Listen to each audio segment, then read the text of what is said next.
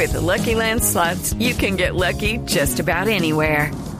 This is your captain speaking. Uh, we've got clear runway and the weather's fine, but we're just going to circle up here a while and uh, get lucky.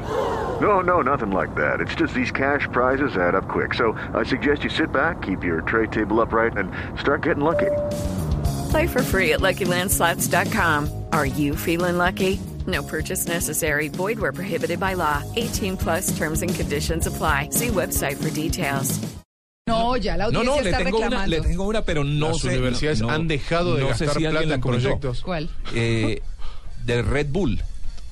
¿Ya conocieron esa noticia? No. Sí, sí, Sí. Red la de la Bull va a tener que pagar 13 millones de dólares. No, eso sí no sabía yo. 13 millones de dólares. Porque no a sus alas. consumidores no les salieron alas. Claro. marca. porque Una Claudia demanda colectiva acusó a la bebida energética austriaca de realizar publicidad engañosa. Varios estadounidenses alegaron que Red Bull Sí. no cumple con lo que anuncia y que no solo es que no te salgan alas, sino que tampoco, según ellos, ayuda a estar mejor tanto física como mentalmente. Pero a ver, Eso me imaginé, sabe que no promesa. conocía la noticia, pero yo digo, es muy, sí, sí me parece un poco fuerte porque hay mucha gente que puede tener el, el- el significado literal de la, de la publicidad.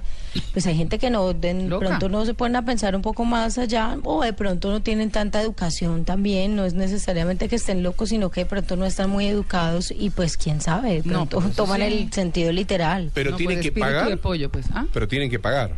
O sea, tienen que pagar por eso la empresa. Eh, lo que pasa es que, mire, pero eso hace Su parte... promesa es Red Bull te da alas. Claro, ¿Mm? pero hay, hay, un, hay un documento interno en las compañías que dice eh, hasta dónde va su publicidad Claro. Y hasta dónde van sus promesas y hasta dónde Bueno, se debe... seguro ellos ganan Sí. la demanda, lejos. Eh, Pues aquí dice que tiene que pagar 13 millones de Ah, dólares. ya bueno, salió el es veredicto. que, es que, miren, en el, en el tema de, eh, por eso digo yo que son políticas corporativas. Y entonces, cuando es un producto de consumo masivo, es exactamente lo que dice. No debe ser aspiracional en ese sentido o en cosas que son realmente imposibles, sino cosas en que deben cumplir y que deben ser concordantes con los beneficios que realmente da el producto. Eso es. Y cuando sucede una cosa de, de estas, pues no lo previeron, no lo previeron. Eh, o no miraron o, o- o quisieron obviar las políticas claro. internas. Es que eso está en los manifiestos de las empresas, en su parte de publicidad, en su parte de marca corporativa, en absolutamente todo. Eso está. Entonces, pues ahí sí ya, como dicen, tome para que lleve, muy colombiano. Bueno, tome pa' que lleve. también el juego es del abogado, ¿no? ¿Ah? Allá en mi tierra se dice el carancho. El carancho, ¿Qué es el carancho es el abogado que te busca la, la, la, la coma, el error en, en- en el contrato y demás para, para buscar esa situación en beneficio propio. Mm. Y entonces habitualmente los abogados tratan de buscar esos, esas líneas, ¿no? Por eso está cobrando 13 millones de dólares. Sí, Claro. Porque es que además no es fue literalmente de que te dé alas, porque Sí. obviamente todos sabemos que tomar Claro. una bebida Pero no le va a dar alas, ¿cierto? Pero ellos dicen, todo debido a su eslogan que reza Red Bull te da alas, que lleva eh, la marca de la empresa desde hace 13 años. Han sido muchos los ciudadanos de Estados Unidos que han presentado una demanda colectiva. Claro. Lo cierto es que la bebida dice en su comercialización que puede mejorar la velocidad de concentración y de reacción pero la demanda del caso se apoya en que estas afirmaciones son falsas y carecen de apoyo científico. No, no es por el tema de las alas, sino porque Para el dicen consumidor, que uno está más despierto y que está que tiene más capacidad de reacción y todo, pero eso nunca lo han podido demostrar. Claro. El hecho de las bebidas energéticas de este tipo, pues la, no sé si es efecto placebo o si efectivamente dan más energía por el hecho de tener tanta cafeína, no se ha comprobado. Claro.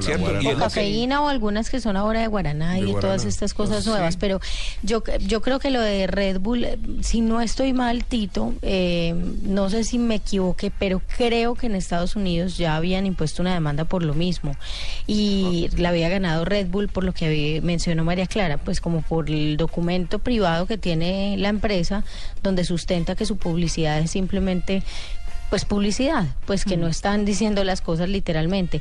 Lo que pasa es que creo que cuando ya va a otros países, a otras culturas, cuando le llega gente que tal vez pueda tomar el sentido literal porque así viven, yo creo que ahí sí tendría que pagar. Claro, ¿Sabe cerrarlo. qué? Em, pero digamos una empresa como, como, como la que produce Red Bull, Red Bull, no sé cuál es, o si se llama Red Bull, no, no tengo ni idea, pero es una transnacional sin duda. Y esas son políticas que van globalmente. O sea, en cualquier país y además en algunos casos se adoptan, no se adaptan, pero se adoptan y además se pegan a la legislación local, que en unos países puede ser distinto y en otros no. Entonces, en ese orden de ideas sí es muy complicado. Por eso es que ustedes ya no ven comerciales, por ejemplo, que les dicen que si se come tal cosa eh, o se echa tal cuento, va a tener más aceptación o usted va a ser una mejor persona, porque son cosas intangibles que ni las da el producto ni la persona las puede esperar de un producto. Claro. Bueno, no hace mucho tiempo entiendo que hubo una demanda contra uno de estos eh, desodorantes porque no atraía a las mujeres que prometía el comercial de televisión. No, pues Sí, de verdad que sí, ¿En de verdad. sí, Claro, es que es así, Pero bueno, para así. cerrar el tema, Red Bull va a reembolsar a los clientes decepcionados porque la bebida energética no ha cumplido con sus expectativas, Ah. ya sea con un cheque de 10 dólares o un vale de 15 dólares en productos de Red Bull. Esto podría resultar demasiado costoso porque uno dice, no, pues 10 dólares que le van a pagar. Claro. Pero como son millones de consumidores en todo el mundo, imagínese la avalancha de demandas que podrían caer.